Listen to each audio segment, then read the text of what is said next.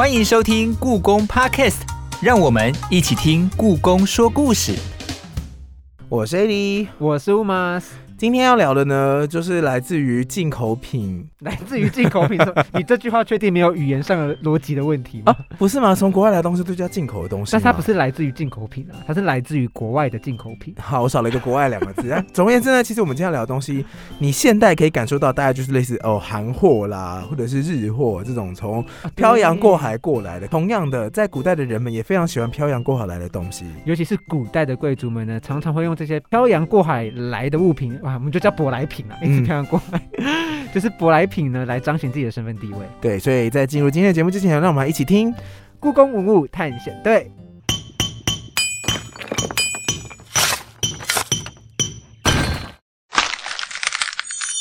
故宫文物探险队，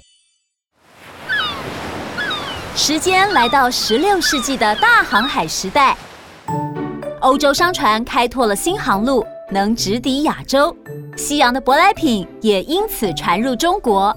这西洋奇器可真是好看啊！不论是想打开与中国通商的大门、传教，或是与地方官员交流，西洋舶来品都扮演着不同程度的角色。这一次又有什么有趣的玩意儿呢？除了香料、珊瑚、象牙，更有让人惊艳的精品工艺，像是怀表、工具盒或赏玩作品。故宫的藏品纽伦堡百层木套杯，就是近百件层层相叠的小墓碑艺品。不只将杯子边缘制得像纸片一样薄，还能在上面雕刻花纹。到了十八世纪。欧洲盛行的鼻烟与鼻烟盒也成为了外交礼物。故宫典藏清法国雕金机械自动音乐鼻烟盒，运用珍贵的各色黄金结合自动机械装置，轻轻转动发条，竟然能看到鼻烟盒上的天鹅悠悠划过，音乐随着流泻而出，鼻烟盒变得不再只是盒子。更是成了赏心悦目且爱不释手的贵重礼品。故宫馆藏的众多舶来品中，在在都能看见西洋工匠的奇巧心思。赶快来故宫看看两三百年前的送礼大全吧！刚刚听到了今天的故宫文物探险队之后呢，其实今天是一个非常非常轻松的一集，因为我们要聊聊在。故宫里面收藏的关于西方欧洲来的欧米亚给，就是舶来品啦。对，送礼大全。所以今天欢迎我们的来宾是侯以礼副研究员，欢迎老师，欢迎老师，大家好。哎，好久没有看到老师了。老师在第二季的时候帮我们带来了一个非常精彩的节目。对，就是在讲鼻烟壶。对，然后相信大家在那集节目里面都了解鼻烟是什么，而且怎么吸食。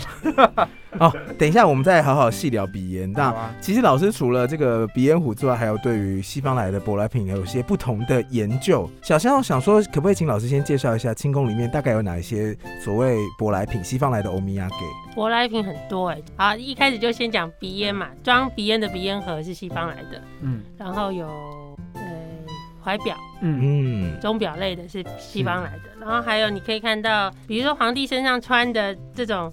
小的配件，它也会用西方的东西来制作。嗯，我想那种象牙、犀角那一类的，多半都是从坐船过来的。哦，也是雕刻好的吗？没有，雕刻在中国雕刻。哦，对。可是我们不是有一个象牙雕刻那个转球吗？对，那个就是在宫里面雕刻。我们自己雕刻的。对，我们自己雕刻的。我们的人也太厉害了吧！还有就犀角这一类的，然后比如说像像那个天香茄的那种香味的东西，也是西方来的。天香茄，茄楠就是那种茄楠木，就是沉香木的那种，是西方来。还有什么很多哎，其实清宫的舶来品真的蛮多的。老师，我有点好奇，就是像舶来品这个东西或者这个概念，它大概是在什么时候开始盛行呢？或者是这件事情是什么时候发生，然后受到宫里面的重视啊？就我知道，就是一开始不是就传教士进来嘛，嗯，对不对？从康熙的时候就，因为康熙对西洋的东西其实是蛮有兴趣的。那康熙好像说有一次生很重的病，然后是西洋的药把它治好的。嗯，然后从这以后就开始就是有陆续的西方的东西传进来。那当然，就我刚刚有跟大家聊到，就是西方的东西进来以后，皇帝要看到，就一开始可能是人家赠送的，人家那个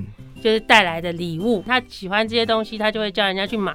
嗯，所以就会有大量的东西来进口，甚至就是喜欢到一个程度以后，还会去定制。嗯嗯，所以就是这这种不断的那个流传的过程。我记得之前在就是看那个这一集的资料的时候，里面有一段文字是说，皇帝就有交代说，你买东西的时候钱不要省，东西好最重要。嗯，就他有一段是交代他的那个，确实对对，这很重要吧？啊，对皇帝来说可能很重要，相对对。如果说我就会说，我想要 CP 值最高的店是哪？对对对对对。不会啊，你刚才说你要买最高级的耳机，怎么会是哦？就是要好东西这样。老师，我想问一下，就是像是舶来品这样子的，像我们刚刚讲到，是他是从清宫，然后皇帝他重视，然后进来，然后开始流传嘛？那我就想要再延伸问老师一个问题，像是说，因为我们现在看到舶来品，它其实是很常见的，其实我们现在几乎。没有这样的概念了嘛？那老师在您的研究中，或者是在您看到的一些文献里面，不晓得有没有就是关于说舶来品这个东西啊？它其实跟因为其实中国本身就有很多自己的古玩或什么的，那是怎么样的原因让它在清宫里面这么的被受到重视啊？应该就是新奇吧，对不对？就像比如说你以前要看时间，你要用什么看时间？中国人对不对？那你突然有一个怀表类的东西可以让你知道时间，你不觉得这就？一个很新奇的概念嘛，嗯，然后比如说那时候有进口那种叫望远镜，哦，对不对？那你就就你可以看，哎，从就把你调到很近的地方让你看清楚，那你不觉得这也是很神奇？我觉得是一个新奇的概念，然后过来的。然后比如说工艺比较特别，然后比较漂亮，甚至那时候有钻石什么也都进来。中国就是钻石也是在那个时候在中国才有的，以前中国没有钻石。我们好像比较喜欢玉佩之类的，对，我们都是用玉嘛。那时候就会进口哎红宝石、蓝宝石、钻石这种玻璃镶嵌很漂亮的东西，然后像玻璃这种。透明，但是又可以装东西，然后他们又觉得很新奇，所以就是各种啊，这个我懂，嗯，就是小时候，就是可能也没有多小了，就可能在长大一点点的时候，知道古代的中国没有所谓的玻璃或者是透明制品这个东西的时候，就会想说啊，如果有一天就是穿越了，穿越了，我要带一堆玻璃回去卖，是吗？你带玻璃的制法就好了，带玻璃太容易碎了吧？老师那个时候有没有特别流行的送礼啊？就是呃，因为我刚刚提到说舶来品其实是呃西方来要送礼很重要他们有没有最喜欢送什么？我看资料，我觉得他蛮常送鼻烟盒的哦。鼻烟盒跟我们上一季聊的鼻烟壶，它的在外观上的差异，就是盒子就是一个小的盒子，那你可以想象，就是你随身可以携带的小盒子，但是放喉糖的那种小盒子大小的，差不多，差不多那么大小，但是它也可以比较大，当然它也大一点的，但是就是一个小盒子。但是这些小盒子厉害的地方，就是它很像我们现在所谓的手表的概念，嗯，就在那个时候是有名家制作的。哦，然后有珍贵材质的，嗯嗯嗯，所以就是我跟你见面，我要跟你吸鼻烟，但是我就是要拿一个漂亮的盒子，一方面告诉你说我有钱呐，哎，对，就是这个概念。哦，算是一个身份地位的一种展现。老师，你说的名家制作鼻烟盒是怎么样的概念？就是在比如说在那个时候，就是有法国制作的鼻烟盒，就是他那个到今天我们还可以看到那个人的，就是他的戳记，哦，就是然后就可以去回溯他是谁谁谁做的，嗯，对，那这些东西都很漂亮，就像。比如说，我们之前有讲过一个鼻烟盒，就是一个小盒子，但是它有各种颜色的金去组合的。嗯，有玫玫瑰金啊、黄金啊、黑金什么，就是这种金色的去组合它那个图案，就深浅的那种图案。厉害就是它有一个天鹅，可以这样子转来转去、转来转去这样。哦，对，在资料上面是有一个发条之后，它打开那天会这样哒哒哒哒游过去，然后才开始吸鼻烟壶。哦，就是有很多机关，然后对很多机关。那个时候也流行，就是比如说，哎，我老师你要不要吸我的鼻烟盒？然后还要这样转一下发条，然后给对啊，要给你看。然后就是它还有钟表都在上面。那时候的钟表就是一个很稀罕的，然后很。珍贵的东西，然后当然它就是我刚才有说的多色金的材质，是金是很珍贵的，然后还有镶嵌各种宝石的，嗯嗯。哎，老师刚刚就是聊到了一些设计技巧的一些笔烟盒，那老师可不可以再多介绍一些，就是比较精美的，或者是故宫里面特造型比较特殊的笔烟盒？造型比较特殊的，我刚才介绍那个就是有天鹅会游来游去，那个就很精巧，因为那个就是一个那种典型名家制作的，然后非常，这盒子不大，大概六公分左右的大小，这么小？对，然后但是它就有天鹅可以这样转来转去，转来转去，然后还有那种就是上面有钟表，然后又有那个镶嵌很多漂亮的宝石的盒子。嗯，以前的很特别啦，就是盒子的背后常常会有春宫的图案的。为什么 啊？为什么春宫图吗？对，春宫图对。啊，可是那是真的春宫图吗？嗯，但是我因为我记得西洋有一些画作会有一些，比如说裸体的小婴儿，然后有点天使感这样。哦，那个不是，那个是属于胖天使，但它是认真的春宫图，认真的春宫图。它长像是你刚刚介绍的那个天鹅形状的鼻烟盒啊，那它如果。民众想要去看到，或者是想要知道，比如说网络搜寻，想要去看到这一件，我们应该要搜寻什么？你就翻，就自动音乐鼻烟盒，这样应该可以吧？哦，就就是会有自动音乐的效果出现。哦，了解了解。好，所以所以如果你真的很想要了解的话，我可以建议大家搜寻。刚刚老师有说自动音乐鼻烟盒，还有一个叫做金胎画珐琅铅表音乐鼻烟盒，就是这些，还有自在于金属金属盒，这些都是不同的鼻烟盒，所以大家可以搜寻一下。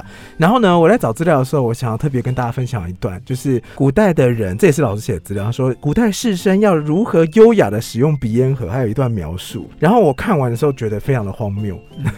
鼻烟盒的高级使用法呢，首先你要用右手取出鼻烟盒，然后转放到左手心。然后再敲一敲鼻烟盒盖，掀开盖子之后呢，到重点来了，你要伸手臂把鼻烟盒展示给你的同伴们，就来乌马斯看一下，来老师看一下哦，然后再拿回我的面前，然后这个盖子还是开着，再来就是用右手干净利落的夹一些鼻烟盒的粉末，然后在我的指尖片刻，因为那是欣赏的感觉，然后再用力的吸，最后有一段是这样，正确的使用呢是必须要两个鼻孔一起吸，不做怪脸。然后用力的打喷嚏、咳嗽、吐痰，盖上鼻烟盒，这才是时尚的使用方式啊！整段听完我就想说。这是法国人写的资料，对，so weird。所以是那时候的清宫朝廷的士绅贵族在记录。这是应该是欧洲的，欧洲的贵族，因为他是拿鼻烟盒嘛，对啊。然后我觉得其实有点困难的，因为你要不做怪脸。我觉得不做怪脸，前面有一段我觉得很怪，就是鼻烟盒打开之后，你要伸手臂给你同伴看，一定要的，因为不是那个粉都飞出来啦，呼。我说的也是，但是一定要的，就是你 今天拿一个名家制作的，你当然就是要炫给大家看，对吧？就像你今天戴高级手表一样的概念嘛。老师，我好奇一件事情啊，就是像是故宫那么多鼻烟盒，那有不同的国家所制造的鼻烟盒，那现在在故宫里面的大部分都是从哪些国家？那时候英国、法国、瑞士，差不多都是。那哪一家是大家？英国哦。最时尚的是英国，为什么？因为英国那个有一个叫 James Cox，是那时候制表的名家，所以我们故宫很多怀表，包括北京故宫有一些那个大的钟表，都是这个人制作的。那他就是机关非常的精巧，非常有趣这样子。哦，所以那个是比较。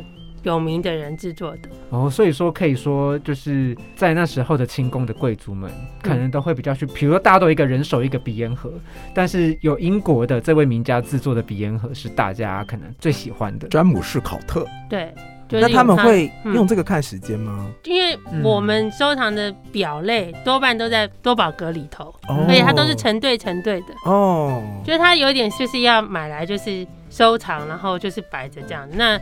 你说看不看？我不太清楚知道，但是我想皇帝应该会有一个地方是戴表的，比如说戴这个皮带扣，然后这边有戴表，然后又有戴一个手串什么，就是他有一些他的标准配备吧。嗯哦，嗯。我觉得也许在使用上，这个可能就是还有待考证，因为我觉得中国应该说中国的实质跟西方不一样。那可能大多数人用它，应该还是拿来做装饰的。如果按照老师刚刚的叙述跟说明，我觉得比较有有一点比较像是这样的概念，一样还是时尚配件的一环。对，是时尚配件，绝对是时尚配件，而且是属于非常高等的时尚配件。您刚好说那个鼻烟盒是可能用不同的黄金制作嘛？那有没有其他材质可以做成鼻烟盒，或者是珐琅啊？就是那个画。法郎就是那个铜胎的珐琅，就是可以画这种各种各各样的颜色，那样也很漂亮。啊清宫除了这种盒子进来以外，它也会进口一些小配件，比如说小的那个珐琅画片，它可以把它做成，比如说皮带，嗯，对不对？然后可以做成头发上的发饰，嗯，就它有各种各样灵活应用的方法，这样子。其实我们在国立故宫博物院节目的第二季里面，其实有一集是在专门介绍珐琅的。但是老师既然在这边又稍微提到了珐琅，那我也想要再请，能不能跟听众朋友。我们介绍一下，因为刚才鼻烟盒的制作方式，一个是用金属是制作的嘛。那其实我们那时候在聊鼻烟壶，它是有用葫芦制作的。嗯，然后再就是说，那用珐琅制作的，它的做法，珐琅是什么？它的制作概念是什么？老师有办法稍微帮我们介绍一下吗？因为珐琅是一种釉嘛，就是一种玻璃质的釉，那就是要去烧才有办法呈现那个颜色。嗯，所以通常多半是金属胎或是玻璃胎的才有办法。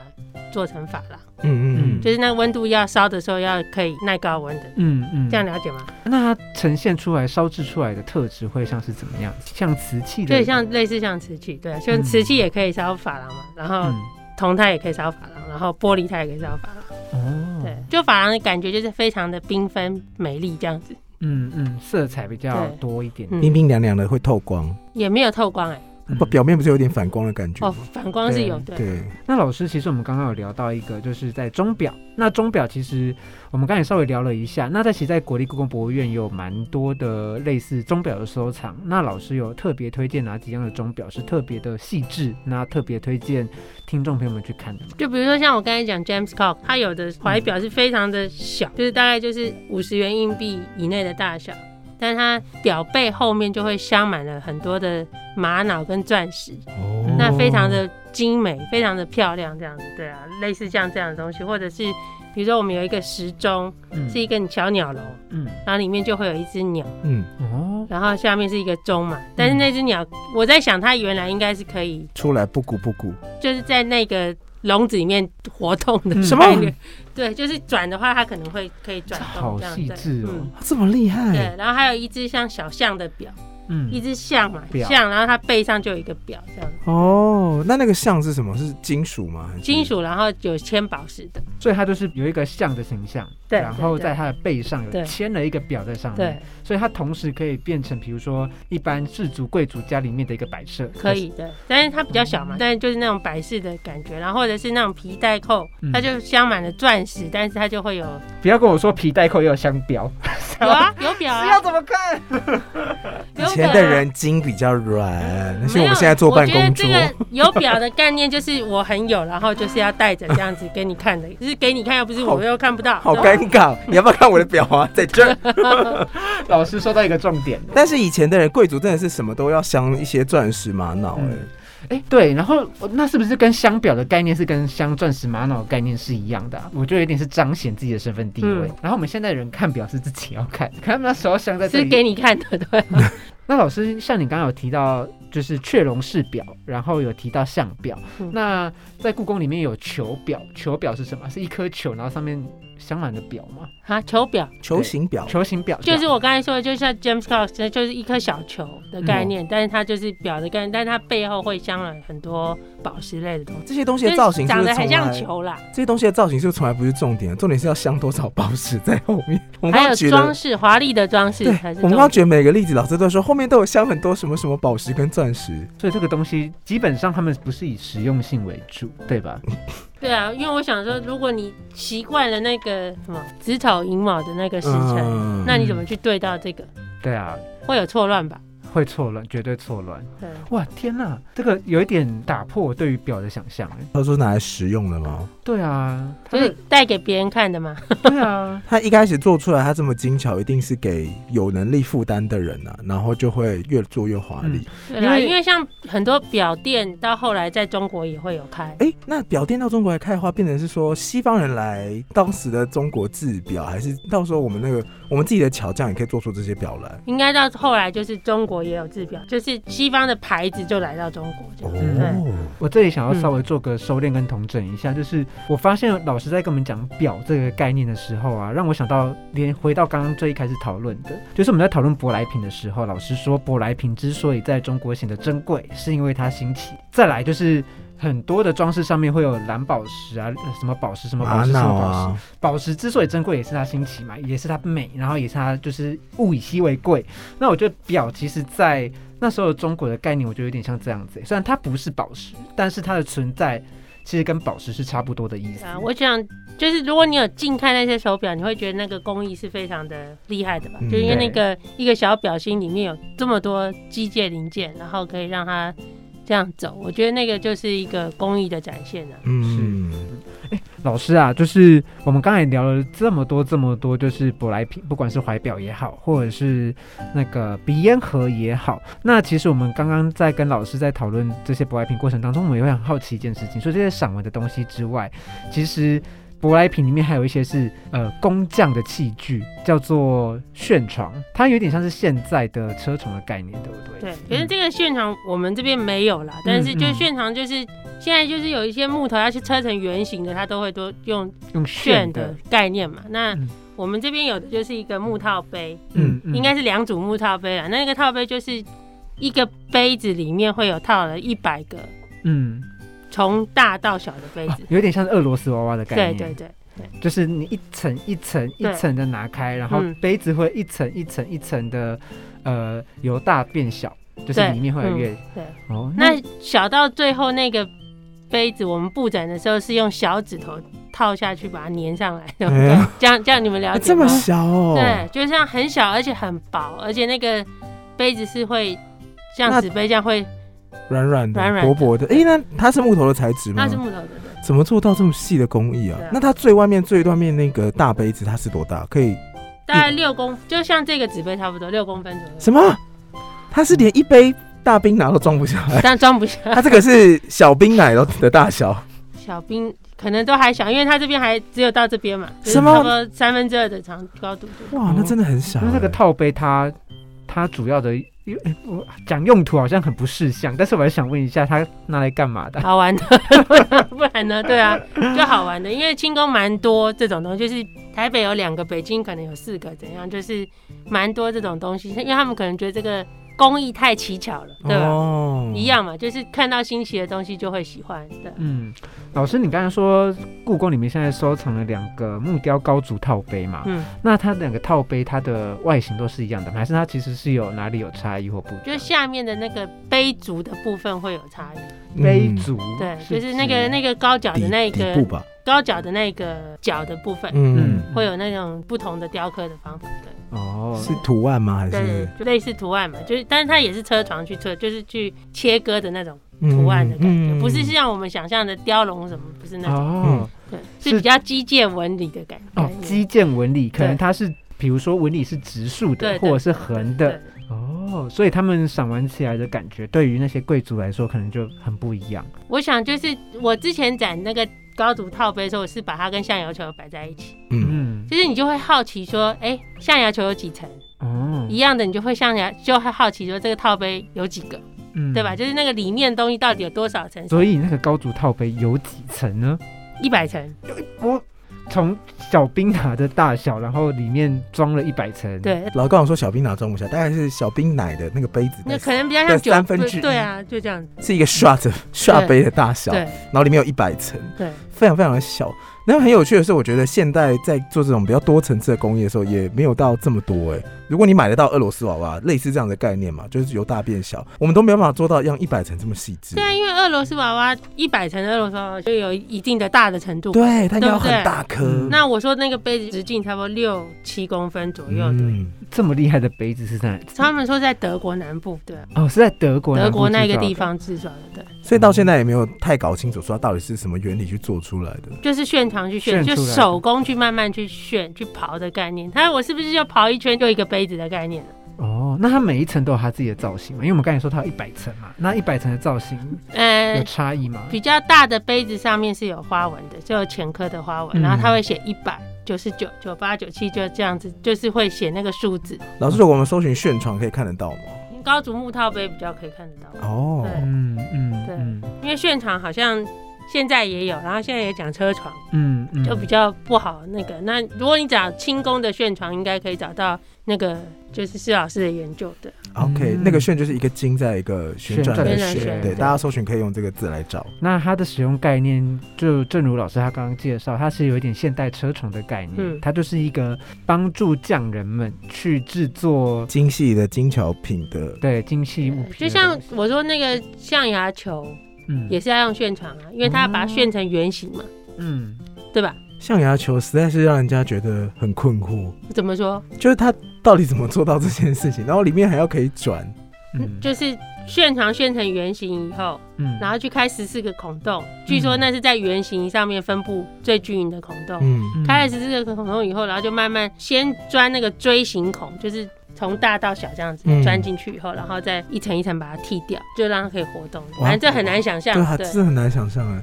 我我想法就是做十四个不同的球，然后把它套起来，就是合起来、粘起来。殊不知不是，它是从一颗球，然后从里面叼进去的概念，就是从里面钻进去，然后再从外面再掏出来这样。那像是我们刚刚聊到的高足套杯这样子的一个赏玩的物品，它在清宫里面啊，那时候的贵族对他们有什么样的评价嘛？或者是说，他们觉得这个东西看到之后，他们觉得是诶，比如说是珍贵的，或者是比如说是受当时世人所喜欢。我这种东西我比较没有看过它有什么评价，但是我想他会进口五个、六个、七个、八个，应该是很喜欢吧？嗯，对啊，会摆在重要的宫殿，然后会供他赏玩，这个就。我想说，会不会皇帝是拿给小朋友，就是哎打发时间，你去旁边玩，然后批改他的奏折。就像我们在布展的时候，非常的胆战心惊，因为那个杯子真的太薄了。哦，非常细致，非常细，对，嗯，了解。